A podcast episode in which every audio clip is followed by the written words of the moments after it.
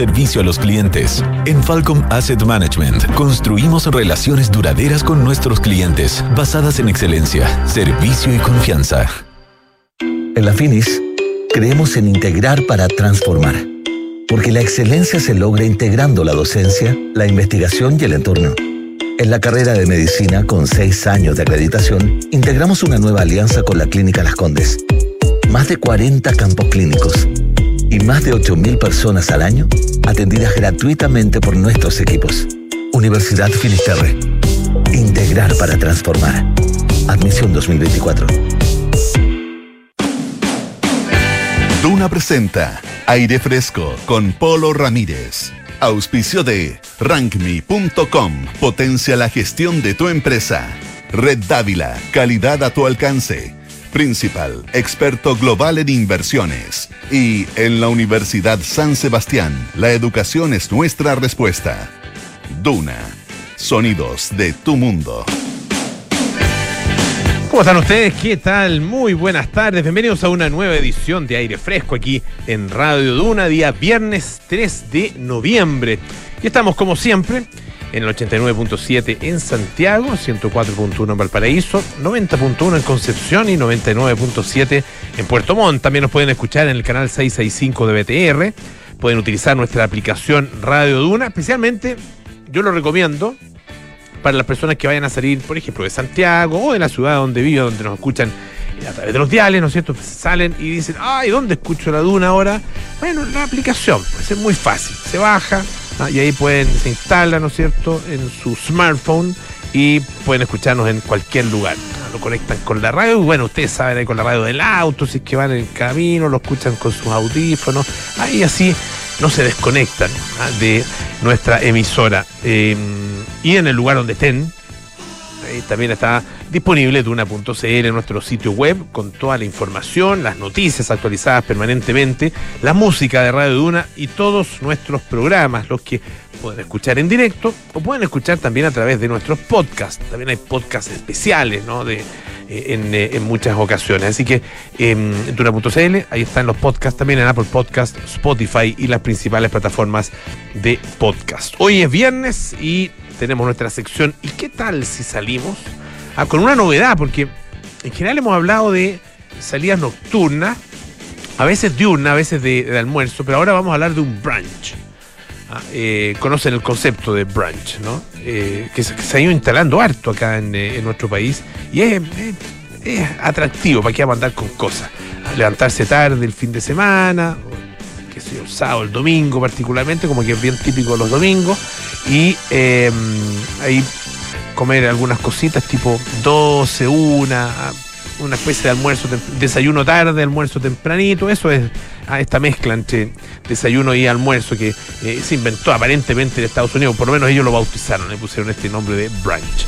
Y a propósito de comida, como decía una persona que yo conocí, vamos a conversar acerca de la Feria del Sándwich, que fíjense que está ya en su décimo segunda versión décimo segunda versión que se va a realizar entre los días 17 y 19 de noviembre, ese fin de semana, 17, 18 y 19 de noviembre, eh, y es la, fiesta de la cultura sanguchera eh, en nuestro país. Y tenemos harta cultura sanguchera en Chile, así que sin duda es una fiesta eh, particularmente para gozar.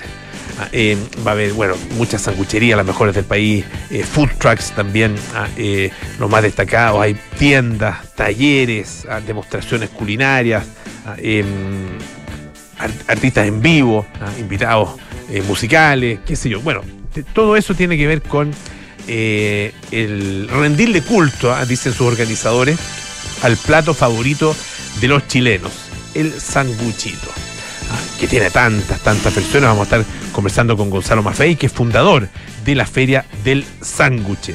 Dicho así, además, tal como suena, sándwich, no el sándwich. Sándwich como que uno se imagina que la persona que come sándwich lo come con cuchillo de tenedor. Encuentro que sándwich es como eso como sándwich.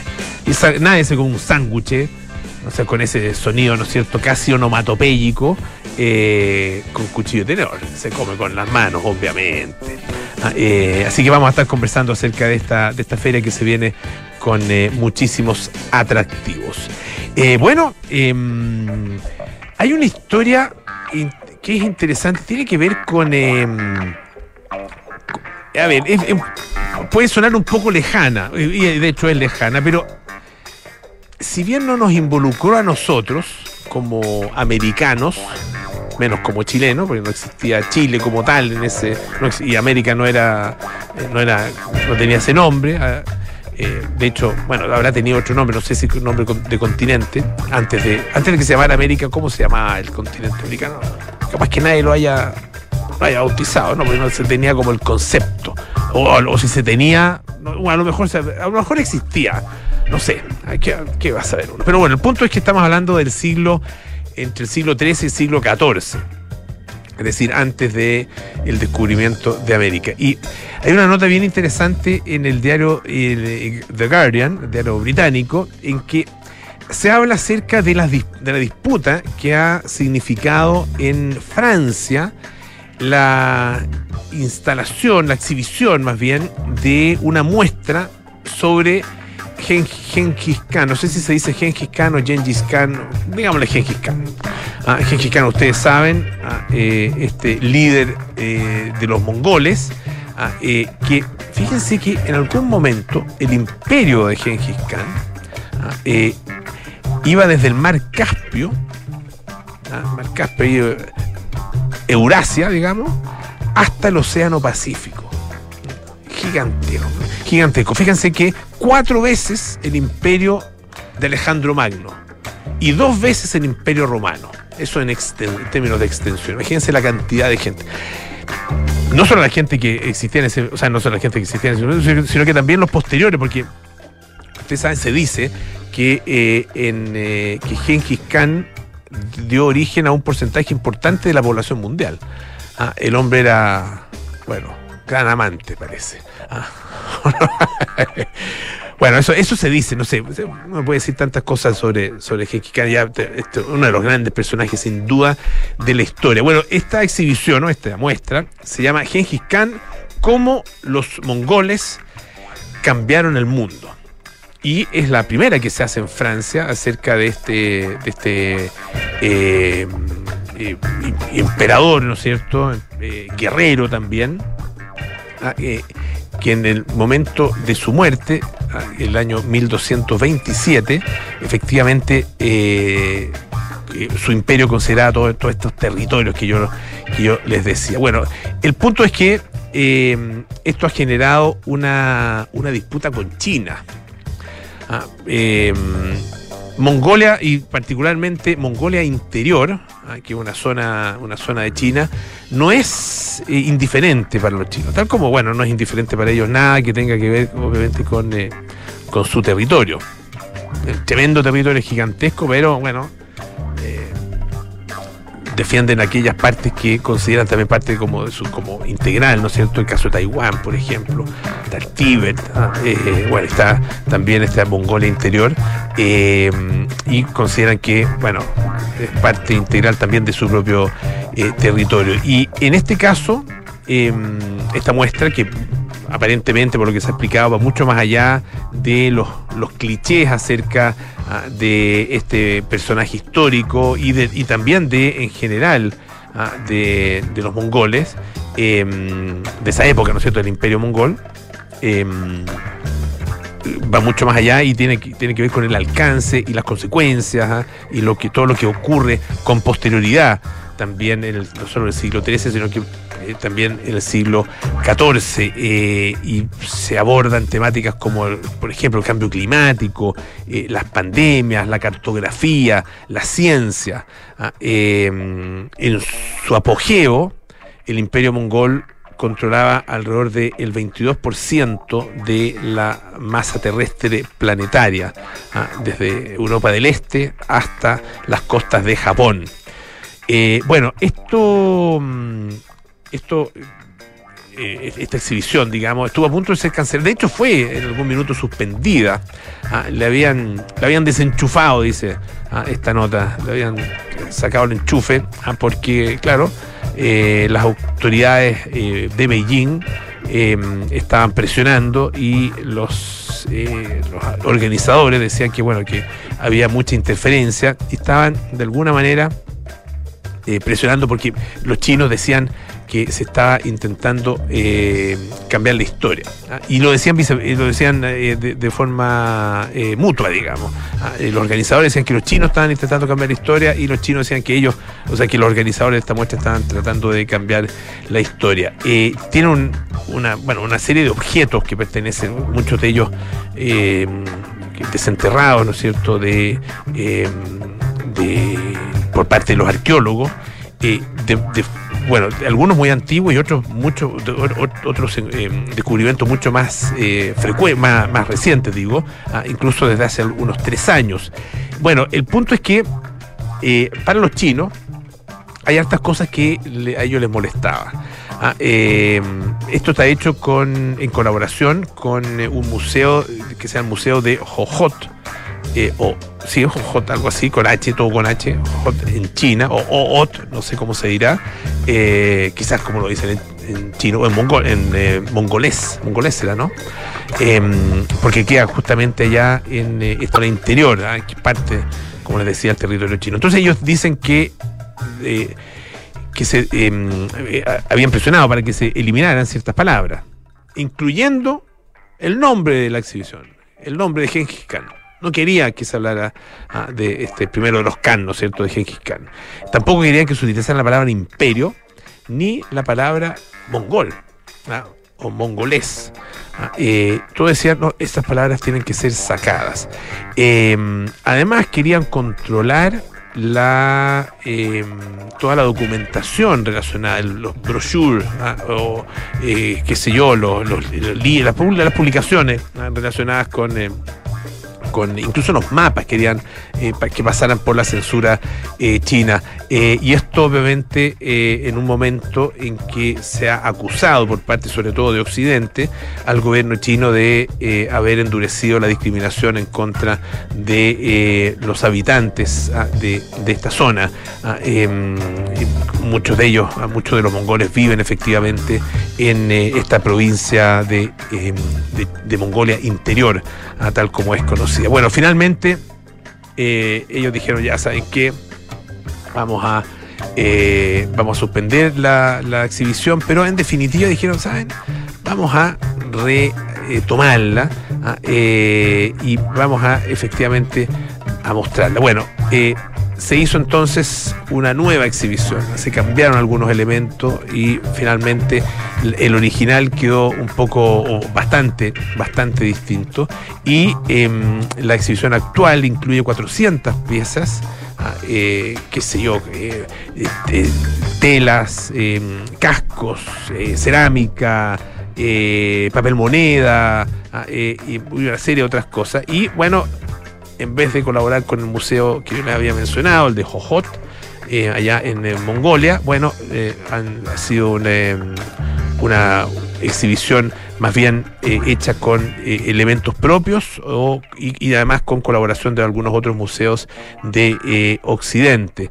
Em, dice el director de, de eh, curador en realidad de esta, de esta muestra, director del Museo Histórico de Nantes y también eh, curador de esta muestra que se llama Bertrand Guillet, eh, dice que lo que parecía más importante cuando lanzamos este proyecto hace seis años era ir más allá ¿no es cierto?, llegar más allá en relación con la figura de Gengis Khan, ¿ah? eh, a, quien se le conoce en términos bastante vulgares, dice, ¿ah? como un eh, tirano sangriento. ¿ah? Eh, queríamos ir más allá de estas, de estas sangrientas conquistas, mirar mucho más, más en profundidad y explorar la coexistencia entre eh, poblaciones sedentarias con poblaciones nómadas en un momento eh, en que la globalización, dice, eh, permitía muchísimos intercambios entre Oriente y Occidente. Ah, y además la transferencia de, distintos saberes.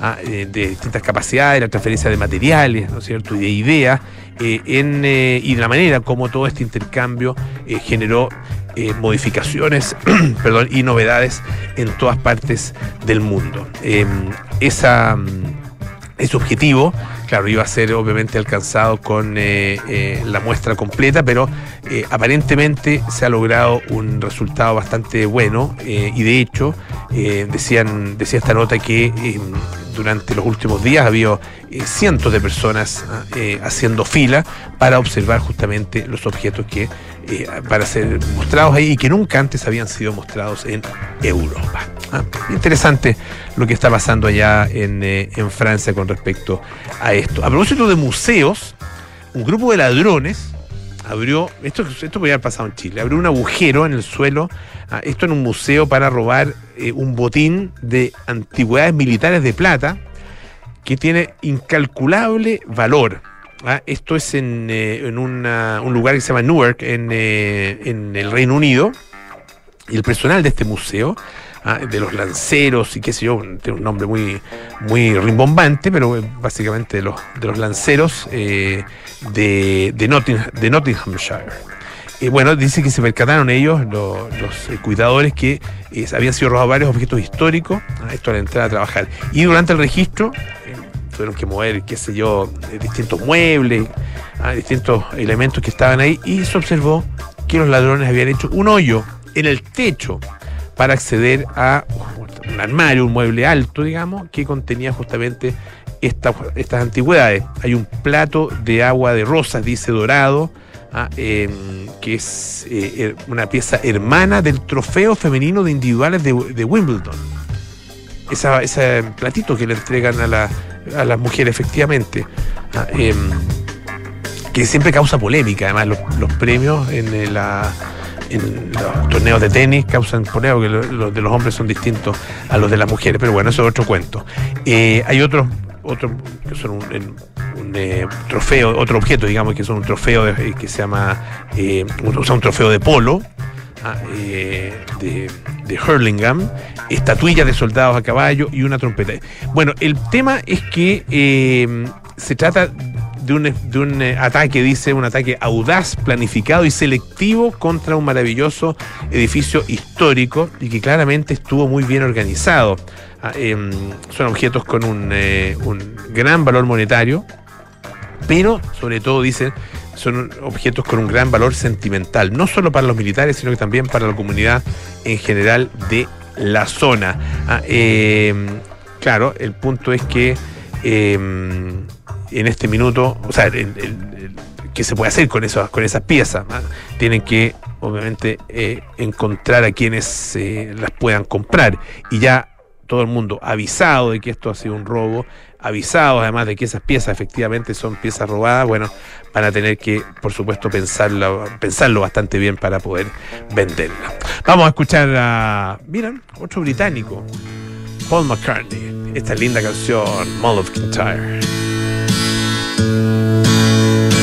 Mall of Kintyre, only strolling in from the sea.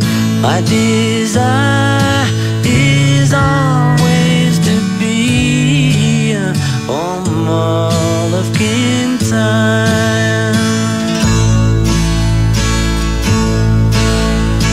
Far have I traveled and much have I seen. Dark distant mountains with valleys of green, past painted deserts. The sun sets on fire as he carries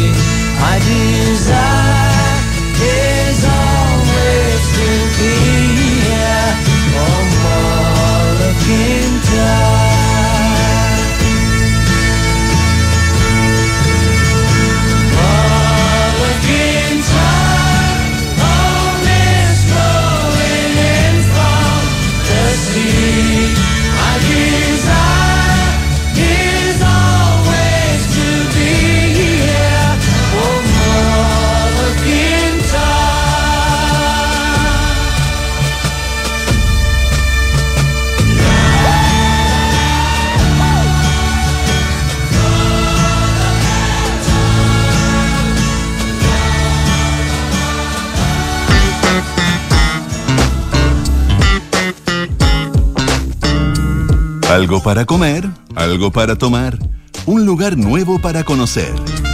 ¿Y qué tal si salimos? Con Enrique Llávar en aire fresco. Bueno, a veces eh, la pregunta es, ¿y qué tal si salimos esta noche? Otra vez, eh, ¿qué tal si salimos mañana al almuerzo, por ejemplo? Y en esta oportunidad, ¿qué tal si salimos de mañanita? De media mañana, en realidad. ¿Cómo estás, Quique? Bien, ¿y tú? Bien, también. Sí, es como salgamos mañana en la mañana, pero no seamos tan fanáticos. Eh, claro, no, a las, no, no nos justemos a las 8, digamos. Claro, Sí, sí. exactamente. Ya tipo 10, tipo 11, eh, poder hacer algo, ir a comer algo. Y hay una tendencia eh, en nuestro país que lleva igual relativamente poco tiempo, que es el brunch, ¿ya?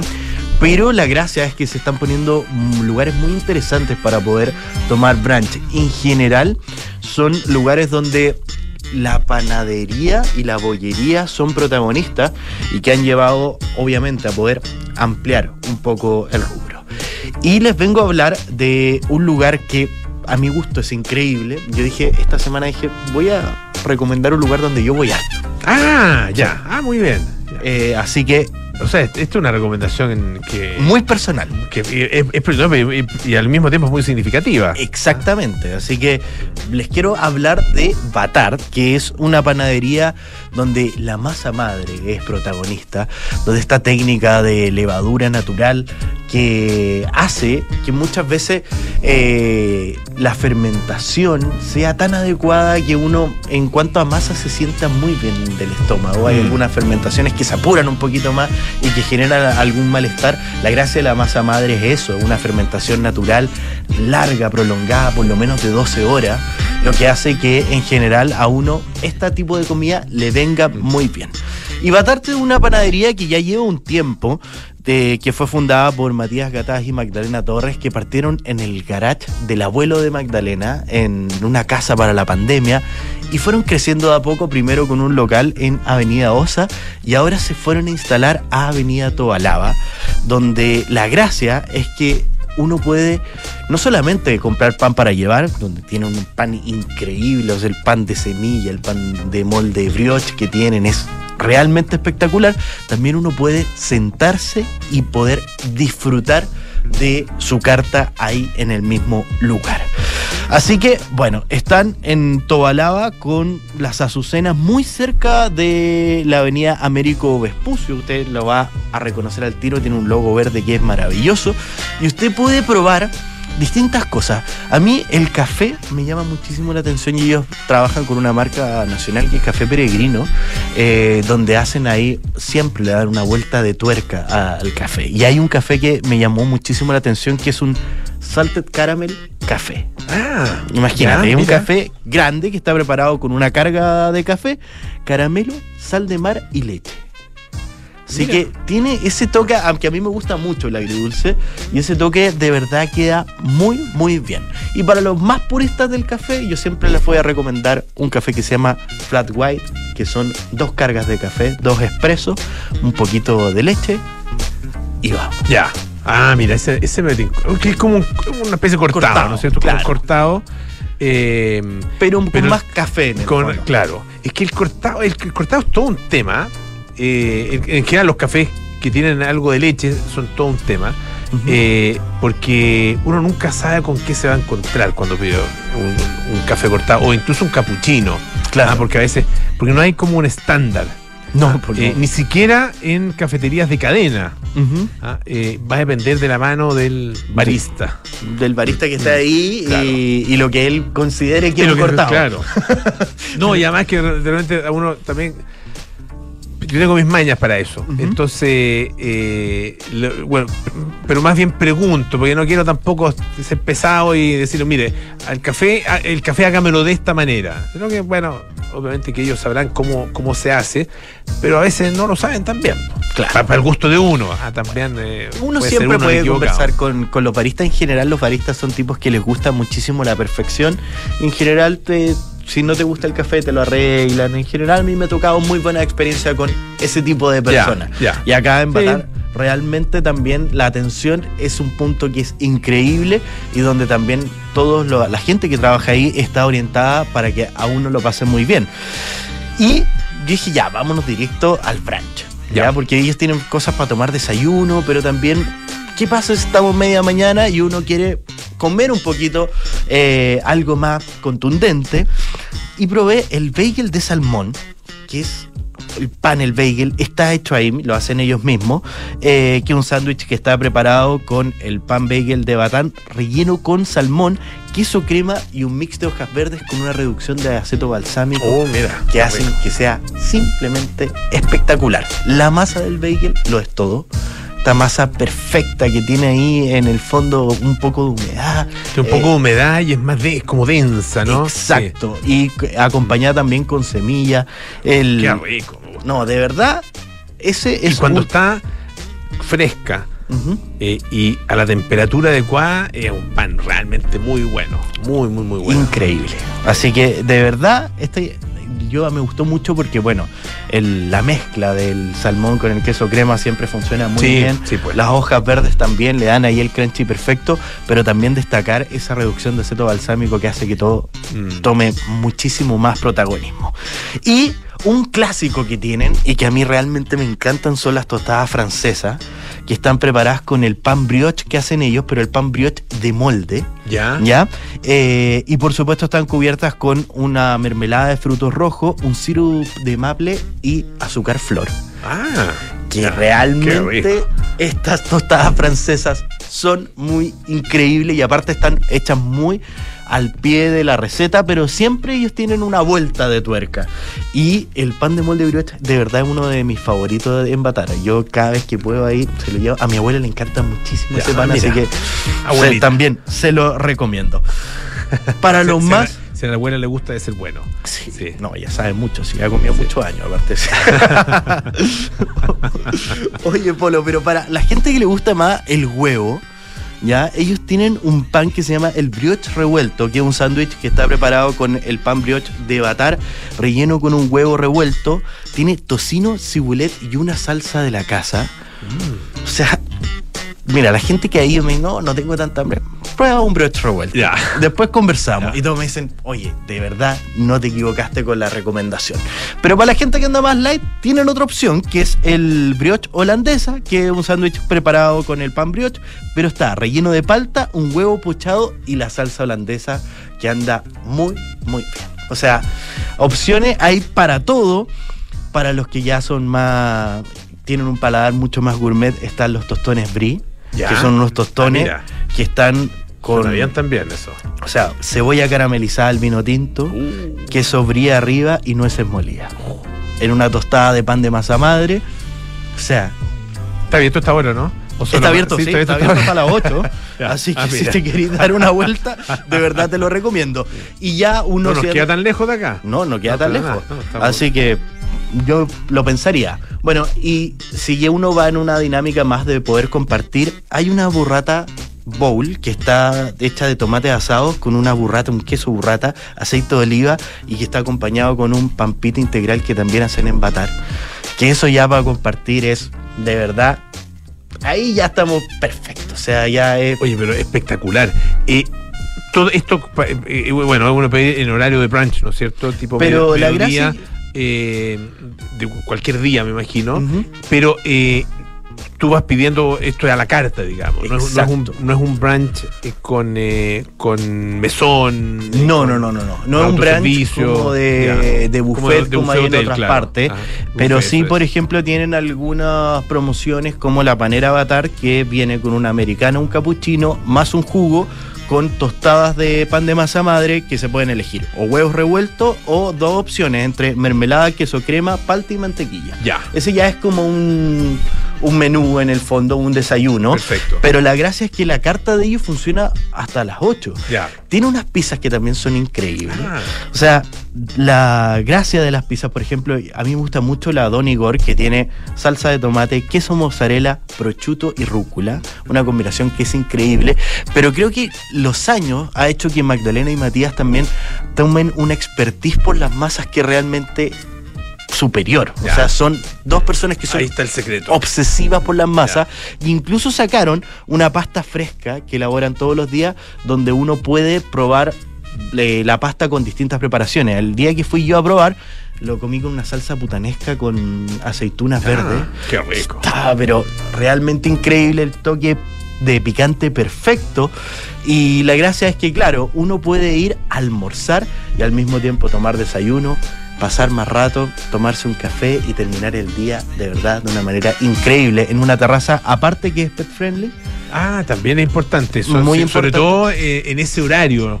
Hay mucha gente que sale ahí con, Con sus su perro. ah, ¿no es cierto? A, a pasearlo. Con, sí, más, más bien los perros. Los gatos no se pasean. No, no- Claro. no- no es tan- no- no es- o sea, es más raro ver a la gente paseando los gatos. Ahora, hay gente que lo hace. Sí, Sí. No, de todas Sí. maneras. Y hay algunos trotadores que yo los veo ahí trotar por toda lava y hacen un arito. Un arito, claro. Y Un arito, siguen ojo, trotando. sí, yo- ah, eh, siguen trotando. Sí. Ah, mira, son valientes.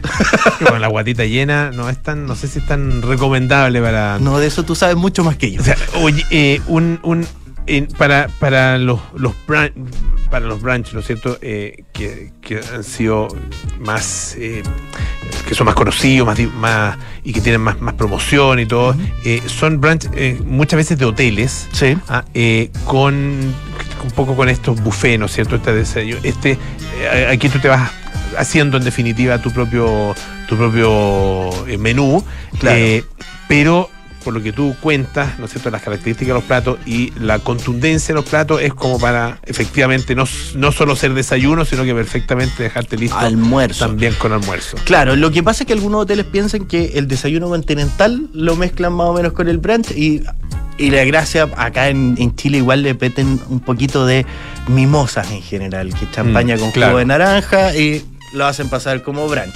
Pero claro, el brunch estricto es una comida de media mañana que te sirva tanto para el desayuno como, Como para, para el almuerzo. Va a estar entonces ahí en Tobalá. Muchísimas gracias, Enrique Llava. Que estés muy bien. ¿ah? Igualmente. Nos vemos la próxima semana.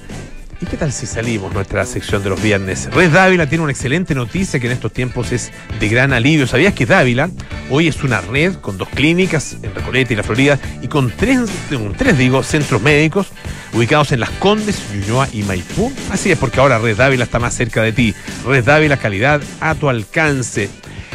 Invierte en tu futuro, invierte en APB, invierte en Principal y recibe una asesoría personalizada para armar tu- el- armarte tú mismo el portafolio que mejor se ajuste a tus objetivos. Conoce más en principal.cl. Hacemos una pausa, volvemos con más aire fresco. Si eres de los que piensa que integrar inteligencia artificial a tus procesos de recursos humanos es un reto complejo para tu organización empresarial, supera el desafío con la inteligencia artificial de RankMe. Dale mayor agilidad, eficiencia y profundidad a tu estrategia de personas. RankMe.com, el software 360 que automatiza la gestión de capital humano de tu empresa. Te invitamos a conocer Red Dávila. Una red compuesta por las clínicas Dávila Recoleta y Dávila Vespucio. Y los nuevos centros Dávila Las Condes, Ñuñoa y Maipú. que nos acerca a ti con un gran equipo médico, avanzada tecnología e infraestructura de primer nivel. Para estar donde tú estás. Ven a Red Dávila, calidad a tu alcance. Reserva tu hora en dávila.cl. En Principal sabemos que la consistencia es clave para lograr tus objetivos de pensión. Por eso te invitamos a invertir en tu futuro. Invierte tu APB en Principal. Contáctanos y acceda a una asesoría personalizada. Planifica en conjunto con un asesor experto el portafolio diversificado de APB que mejor se ajusta a tus necesidades. Conoce más en principal.cl. Principal, experto global en inversiones. Infórmese de las características esenciales de la inversión de estos fondos mutuos, las que se encuentran contenidas en su reglamento interno. La rentabilidad es fluctuante, por lo que nada garantiza que las rentabilidades pasadas se mantengan en el futuro. Los valores de las cuotas de los fondos mutuos son variables. Antes de convertirse en una de las bandas más exitosas del planeta, U2 sentó sus inicios en un álbum introspectivo y valiente que mostraba las inquietudes de cuatro irlandeses que dejaban atrás la juventud y empezaban a soñar en grande. Esta es la historia que te contaremos hoy desde las ocho y media en un nuevo capítulo de Sintonía Crónica Debut en Duna 89.7. Necesitamos desarrollar oportunidades que enriquezcan el debate en el país. El Centro de Políticas Públicas de la USS posiciona a la Universidad San Sebastián en el debate público, fortaleciendo la formación profesional de nuestros estudiantes. Soy Alejandro Weber, decano de la Facultad de Economía y Gobierno de la USS, y formar profesionales que impulsen el desarrollo de Chile es nuestra respuesta. Conoce más en uss.cl. Universidad San Sebastián. Vocación por la excelencia. Cuéntame, hijo, cuéntame. Yo compré. Compré que la patente no salía un ojo de la cara. Compré que el seguro no iba a subir. Compré que estaba como nuevo y no pasó la revisión. Compré que las mantenciones estaban al día. Compradores, dejen de arrepentirse de comprar un auto y mejor suscríbanse a Smarticar. Además, si no pagas patente, seguros ni mantenciones, bienvenidos a Smarticar, tu auto sin comprarlo. Enfrentar el cambio climático es tarea de todos. Duna, por un futuro más sostenible. Cultivar vegetales en huertos flotantes en agua dulce es una realidad, pero hacerlo en el mar es un desafío que está en la mira de investigadores que buscan alternativas para responder a la creciente demanda mundial por alimentos. En Japón, una startup de tecnología agrícola está desarrollando el proyecto Green Ocean, mediante el cual habilitaron gigantescas plataformas flotantes resistentes a la corrosión del mar, en las cuales han realizado cultivos hidropónicos de rábanos, lechugas y tomates. Para contar con un recurso hídrico apto, el techo de este invernadero flotante tiene forma de B corta, lo que les permite captar agua de lluvia que luego mezclan con agua de mar bombeada con electricidad producida por paneles solares adosados a estas estructuras. Acciona, expertos en el desarrollo de infraestructuras para descarbonizar el planeta. Estás en aire fresco con Polo Ramírez. Ya estamos de vuelta aquí en Aire Fresco, esto es Radio Duna. Si crees que integrar inteligencia artificial en recursos humanos es imposible, hazlo simple, hazlo con RankMe. RankMe.com, el software 360 que automatiza la gestión de capital humano de tu empresa. Y en estos tiempos de cambios sin precedentes, la Universidad San Sebastián se enfrenta a los desafíos de Chile con la herramienta más poderosa, la educación. Universidad San Sebastián, vocación por la excelencia. Ya estamos con nuestro invitado esta tarde. Perdón. Eh, y vamos a hablar de algo que, bueno, tenemos y probablemente muchos comen casi todos los días, ¿ah? porque es, es un tipo de, eh, de comida que frecuentamos mucho. eh, pero además hoy día es el día de. ¿El día de qué? Del sándwich o de sándwiches. ¿ah? Y vamos a hablar justamente de sándwiches a propósito de la realización el, entre el próximo 17 y 19 de noviembre de la Feria del Sándwich acá en Santiago y estamos con su fundador. Gonzalo Maffei. Gonzalo, bienvenido, muchas gracias por estar con nosotros. Sí, muchas gracias por la invitación. Eh, yo, yo agregaría un poco lo que estabas diciendo, que eh, en realidad en Chile difícil decir día del sándwich. Sí, sí, es verdad, es verdad. Nos comemos un sándwich todos los días y el, y el, el sándwich casero yo diría que es como el, el, el que tenemos todo en la mente siempre. Claro, que abrir el refrigerador y, y armáis tu sándwich. Exactamente, claro, aunque, aunque sea un aliado. ¿ah? Desde el aliado, desde, desde el la- humilde aliado a- hasta, Que bueno, uno- cosas muy, es que- muy bueno el Es muy bueno, sí, pues, muy bueno. Sobre todo eso uno lo calienta un poquitito, sí, pues. Po- exacto. ¿Cómo llegaste al tema de los sándwiches? Cuéntanos, Gonzalo. Mira, eh, con eh, mi socia, que es la Juana Musar, que es más conocida en el mundo gastronómico, eh, por ahí por el año 2010 ya debe ser más o menos, sí, pues sí. Eh, quisimos, em- ella había hecho un libro del sándwich, ¿eh? versión 1, ya va en dos versiones ese libro, y veíamos como Perú, por ejemplo, tenía su feria eh, Mistura, eh, y pensamos en hacer una feria gastronómica general. Ya. Pero dijimos, ¿por qué no hacemos una feria del sándwich como para empezar? Ya. Eh, como para probar una cosa más chiquitita, menos pretenciosa. Perfecto. Eh, y fue tal el éxito, eh, le- la, la imaginamos en septiembre de ese año y se hizo en diciembre. O sea, fue en tiempo récord, Sí, pero el recibimiento que tuvimos de sangucherías, de auspiciadores, de todo, fue extraordinario. Entonces pudimos hacerla y fue muy exitosa.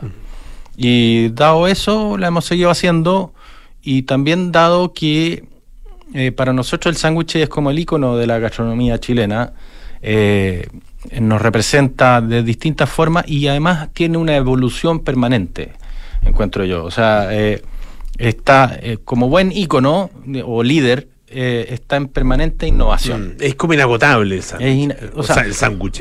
los clásicos siempre van a estar. Claro, claro. Pero desde el 2010 hasta ahora, por ejemplo, aparecieron los food trucks. Mm. Eh, por ejemplo, eh, aparecieron inmigraciones nuevas, como la peruana primero, la colombiana, la venezolana, que también traen sus sus preparaciones y empezó a haber sándwiches de, de lomo saltado y las arepas. eh, en- entonces, y después empiezan a entrar sándwiches coreanos y, y- se da también esa mixtura y, también el boom de la hamburguesa y, así. Y no para, ¿me entiendes? Y tengo la impresión que esto además ha coincidido con efectivamente un, un- una revalorización del sándwich o de sándwich como, como, como plato de comida, digamos, en el- de- esto en torno a los clásicos chilenos, pero también un boom de, eh, de eh, locales y de Claro. propuestas, ¿no es cierto?, en torno a los sándwiches. Claro, desde que, no sé, obviamente uno haciendo una feria y metido en el tema se fija más, quizá. Claro, claro. Pero es inevitable ver que hay salen y salen hamburgueserías. Eh, ahora están los sándwiches de pollo frito, que son más o menos nuevos. eh, los sándwiches como tradicionales de ciertas zonas de Estados Unidos, como Texas, que son a base de brisket, que es una preparación de- del tapapecho en, en larga cocción. En fin, entonces eh, eh, eh, siempre está ahí eh, moviéndose, apareciendo cosas nuevas, apareciendo... hoy, hoy día hablaba también, por ejemplo, cuando la mayonesa, que es eh, eh, elemento esencial de cada sándwich, podría haber sufrido un, un problema mayor cuan- con la salmonela Claro. y, la, y, y la, y f- haber forzado a, a crear mayonesa con huevo liofilizado, que es este huevo deshidratado. Y lograron, igual en, la, en su mayoría de los casos, una mayonesa exquisita en general. Entonces, también hay una capacidad para reinventarse. No es un negocio fácil. Eh, son emprendimientos en general, en general son emprendimientos familiares. Claro. Eh, últimamente ha habido que incorporar el delivery dentro del negocio, entonces no es, no es un, un negocio fácil, pero, pero hay muchos casos de éxito. ¿De qué depende en, en tu eh, experiencia y en tu visión del, del tema ya con estos, con todos estos años dedicados a esto? eh, ¿De qué depende ese éxito? Ah, eh, o, y, y al mismo tiempo, ¿cuáles son las razones que, de que a veces se produzca el fracaso ah, de estas propuestas? Sí, yo, yo creo que eh, en, en general en los restaurantes en Chile eh, el, el fracaso va un poco a veces asociado a, a sacar una, una, una segunda sucursal muy rápido. Ya, ya. Eh, A, a crecer más, rápido, Claro, digamos, de, lo, de lo recomendable. Porque, bueno, depende de las preparaciones. Hay preparaciones que son más replicables que otras. Una Claro. pizzería, por ejemplo. Pero, pero los sándwiches, si son de autor, por ejemplo, no son tan replicables. Quizás los churrascos y son un poco más replicables, pero la fuente alemana se demoró 50 años en sacar una segunda fuente alemana. La fuente suiza en, en, en Irarázaval está ahí y no se mueve de ahí y le va increíble. Eh, Podrán haber tenido El Lomitz también, que es otro clásico. Lomitz, el. Kika. Mm. Eh, te fijas, eh, tampoco es que tengan cinco locales. Eh, entonces, entendieron que para tener un, un buen restaurante hay, y hay que entregar calidad. Claro. Y para entregar esa calidad, yo creo que es fundamental no eh, que mucho abarca poco aprieta, ¿me entiendes? O sea, tenéis que el tema de los proveedores, es muy difícil encontrar buenos proveedores.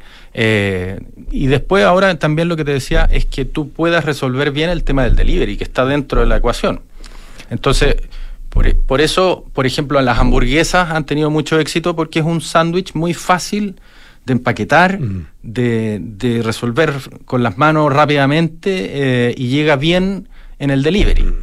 Cuando tú haces un sándwich alto, Claro, con, es súper difícil Sí, pues, que en una moto que se mueva para acá ¿no es y para allá. Con huevo y cosas de Claro, entonces tenéis que empezar a invertir más en packaging, tenéis que empezar en... Entonces también, eh, quien, quien conjugue bien esas cosas, otras cosas también es estar en un lugar donde pasa mucha gente. Eh, hay veces que yo he visto cosas eh, aquí en Apoquindo, uno que, que, que estaba a 10 metros adentro de Apoquindo, pero por ahí no pasaba nadie, le, le fue mal. Entonces también es... Que, que es invisible ahí, ¿no cierto? Es bien, hay veces Mm. que sectores que se arman, por ejemplo, donde está el Rivol y el Baco, ese sector ahí se armó bien y tiene un par de sangucherías también, entonces se complementan entre sí.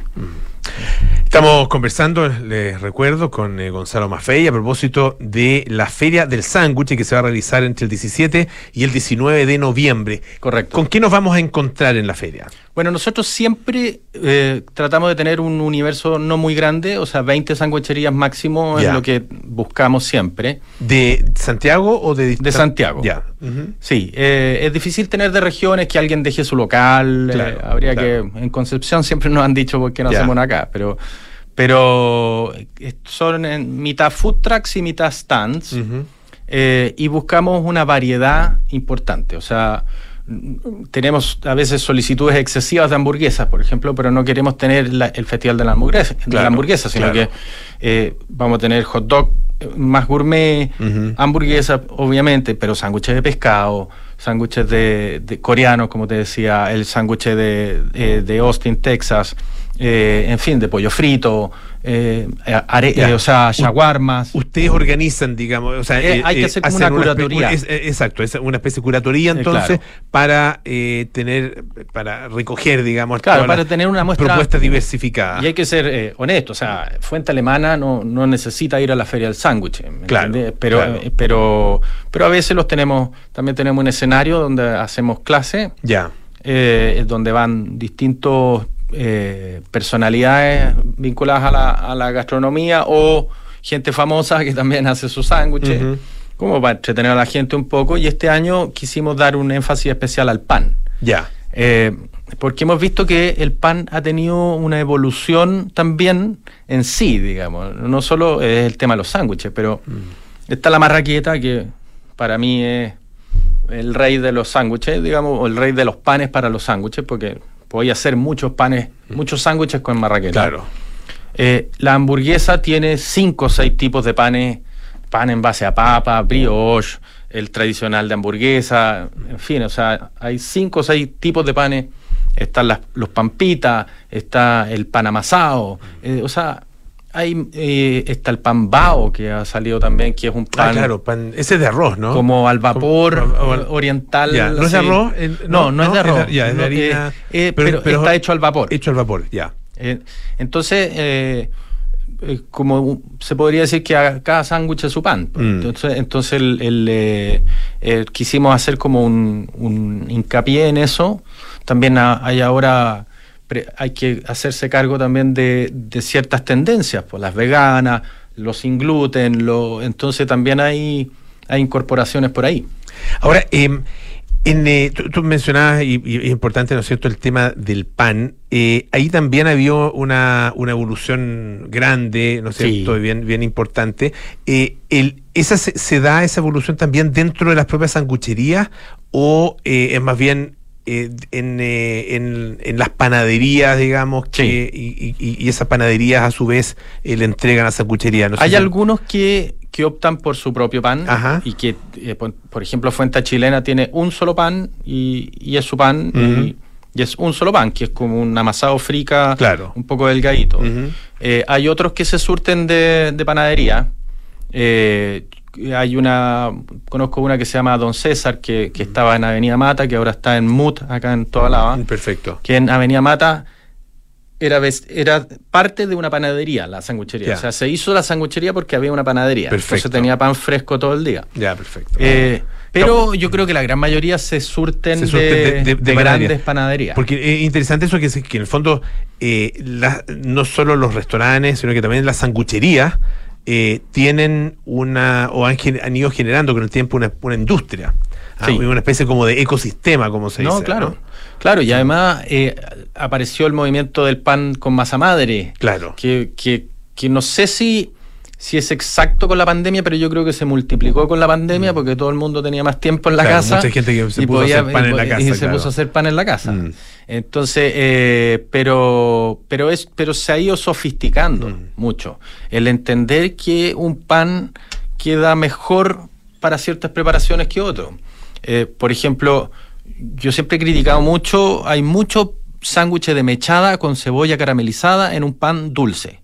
A la que la cebolla le ponen azúcar y el pan es dulce, entonces es una explosión de dulce Mm, sí. que no queda bien, encuentro, comerse no está bien balanceado. Como un postre con carne. entonces hay, de- hay veces que le queda bien al Mm, sándwich sí. un pan un poco más dulce, Mm. pero si tu preparación adentro es más bien salada, para que se balancee un poco. Entonces, a, ese nivel ha llegado la sof- sofisticación de los panes también. O sea, En el caso de los de los clásicos, ah, eh, ¿hay eh, también algún tipo de, me imagino, eh, de selección? eh, Porque se necesita que, los, que, que un Que- clásico represente bien a, a Sí. eso- a esos clásicos, ¿no? Hay, hay, tenemos una sanguchería que se llama eh, eh, el, el Rey. eh, ¿cómo- eh, ah, se me olvidó ahora, La Fuente del Rey. La Fuente del Rey. La ya. Fuente del Rey, que es el hijo de un señor que tenía que era bien famoso, que era el rey de los completos. Perfecto. Eh, y por eso le puso La Fuente del Rey. Ya. Y él hace muy buenos chacareros, muy buenos churrascos.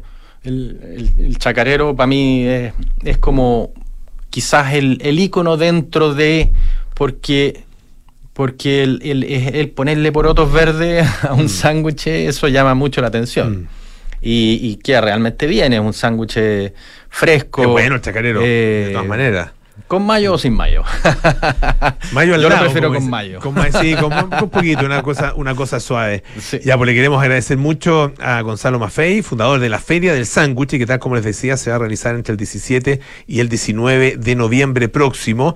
Eh, ¿Dónde se compran los tickets? Sí, Esto es eso, eso quería eh, agregar dos o tres cosas. Es en el Parque Alberto Hurtado, Ah, ex, perfecto. ex intercomunal, Parque bien pegadito a Padre Hurtado, Ajá. una entrada que va ahí.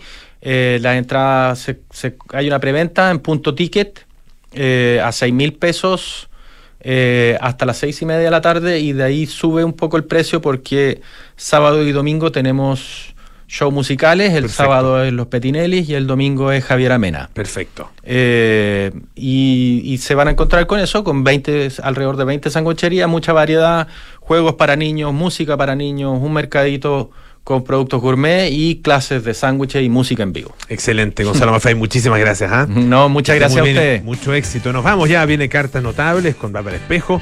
Luego nada personal con Matías del Río y Kiki Yabar. 20 horas, Terapia Chilensis con Matías Riva, Arturo Fonteni y Sofía García Huidobro. Sintonía Crónica de Bus viene después Espejo y Francisco Aravena. Y mañana a las 8, Duna Jazz con Santiago Ramírez. Y nosotros nos juntamos el lunes a las 6 de la tarde. El próximo fin de semana, o sea, la próxima semana no hay feriado, ¿no? Qué pena. Qué pena, cómo se disfruta. Pero bueno, ahora que trabajar los cinco días. Aquí estaremos. Chao, chao.